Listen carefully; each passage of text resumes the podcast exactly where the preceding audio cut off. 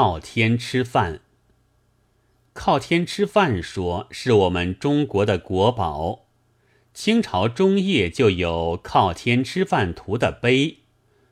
民国初年，状元陆润祥先生也画过一张，一个大天字，墨一笔的尖端，有一位老头子靠着，捧了碗在吃饭。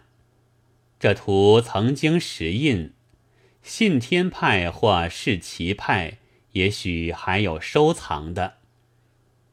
而大家也却是实行着这学说，和图不同者，只是没有玩捧而已。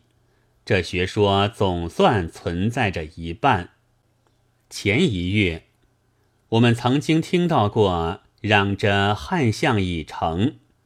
现在是梅雨天，连雨了十几日，是每年必有的常事，又并无飓风暴雨，却又到处发现水灾了。植树节所种的几株树，也不足以挽回天意。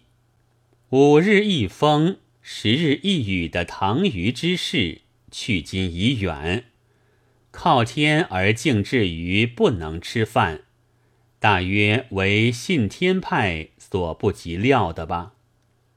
到底还是做给俗人读的，又学琼林聪明，曰：“轻轻者上浮而为天，轻轻而又上浮，怎么一个靠法？”古时候的真话。到现在就有些变成谎话，大约是西洋人说的吧。世界上穷人有份的，只有日光、空气和水，这在现在的上海就不适用。卖心卖力的被一天关到夜，他就晒不着日光，吸不到好空气，装不起自来水的。也喝不到干净水。报上往往说，近来天时不正，疾病盛行。这岂止是天时不正之故？天何言哉？他默默的被冤枉了。但是天下去就要做不了人。沙漠中的居民为了一塘水争夺起来。比我们这里的才子争夺爱人还激烈，他们要拼命，绝不肯做一首阿丫诗就了事。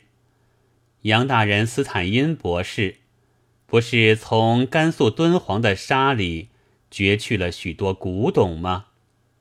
那地方原是繁盛之区，靠天的结果却被天吹了沙埋没了。为制造将来的古董起见，靠天却也是一种好方法，但为活人计却是不大值得的。一到这里就不免要说征服自然了，但现在谈不到，待住也可。七月一日。